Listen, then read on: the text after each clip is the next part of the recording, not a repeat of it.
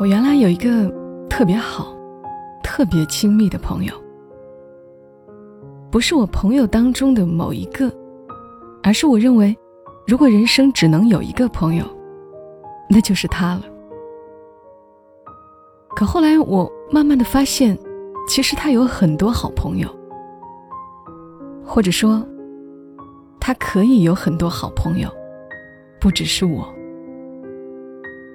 有过这样经历的人都知道，发现这个事实是多么难受。所以，当我在《匿名区二》这本书上看到一个小朋友的故事时，真的蛮动容的。我觉得我就像那个小朋友，所以我就想和大家来读一读这个故事。他有别的好朋友了。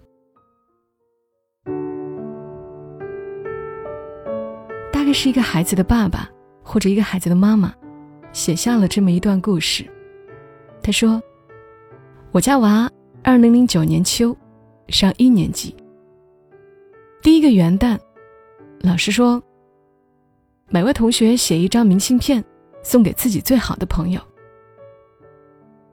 这个小朋友认真的写了很长一段话，送给了小瑞同学。”小瑞是他幼儿园时期最要好的朋友。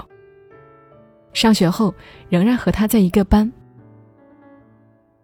到了晚上，我俩在一起洗脚，一人一个盆，排排坐，算是亲子时间。我发现他情绪有点低落，顺嘴问了一句：“怎么啦？”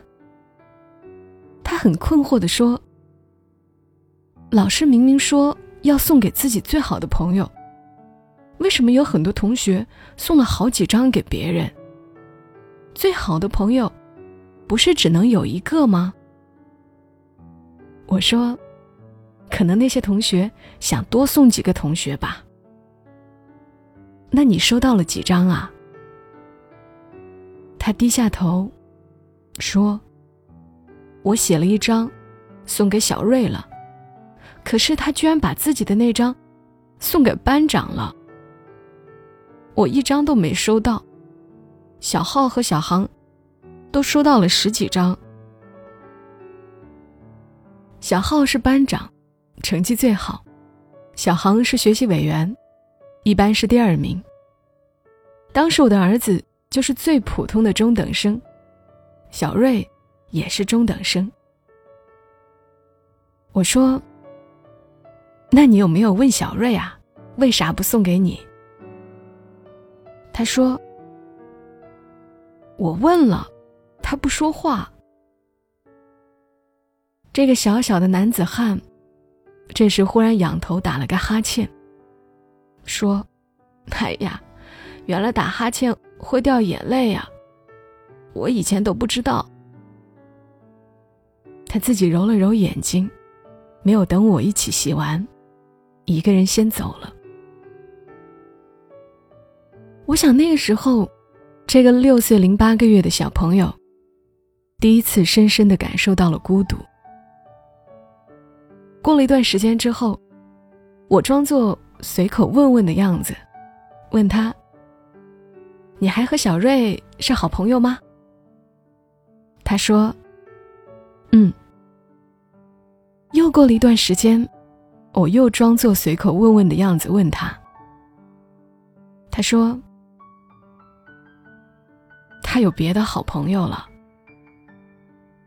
然后我接了一段话，我说：“一个人想要别人对你好，你就得先对别人好，然后别人也会对你好。也有人不是这样的，你对他好，他不见得就对你好。”这个时候，不要一下否定他，可以再试试。如果他还是不愿意对你好，只想享受你对他的好，那也没必要热脸贴冷屁股了。人和人之间的感情，应该是相互的，不用非执着在哪一方面。我觉得这件事是一个孩子在成长过程中的宝贵经历。我也想了很久，怎么给他说这件事。最后决定就这样告诉他。可能不够高大上，但是世界的真相就是这样。对，他现在十六岁了，个性很好，朋友很多，人缘很棒，所有老师都挺喜欢他。人在成长过程中，就是这样一轮一轮的被人筛选着，也筛选着别人吧。那片笑声让我想起我的那些花，在我生命每个角落静静为我开着。我曾以为。会永远守在他身旁。今天我们已经离去，在人海茫茫。他们都老了吧？他们在哪里呀？我们就这样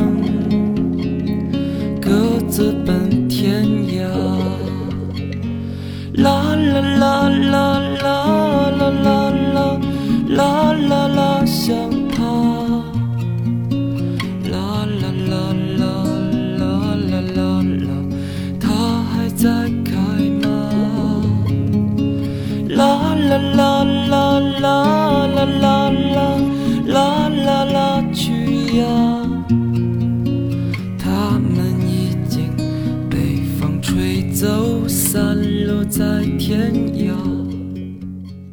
这里是在喜马拉雅独家播出的《默默到来》，我是小莫，和你在这里聊一聊我们平常人身上所发生的故事。想必很多人都有这种“我的好朋友有了别的好朋友”这种经历吧？就是节目开头我说的那个好朋友，我们已经很久没有联系了。我好多次想知道他现在过得怎么样，但又觉得似乎没必要热脸贴冷屁股了，就会把打开了的微信又关上。今天下午，终究忍不住，我发私信问了一句他的近况，到此刻也还没有收到回信，不知道这是不是也算是世界的真相。年轻时很珍惜的朋友，一个个散了；年纪越大，又懒得再交新朋友，慢慢就变成一个越来越沉默、孤独的中年人。好了，今晚的节目就到这儿吧。祝你一夜好眠，小莫在深圳和你说晚安。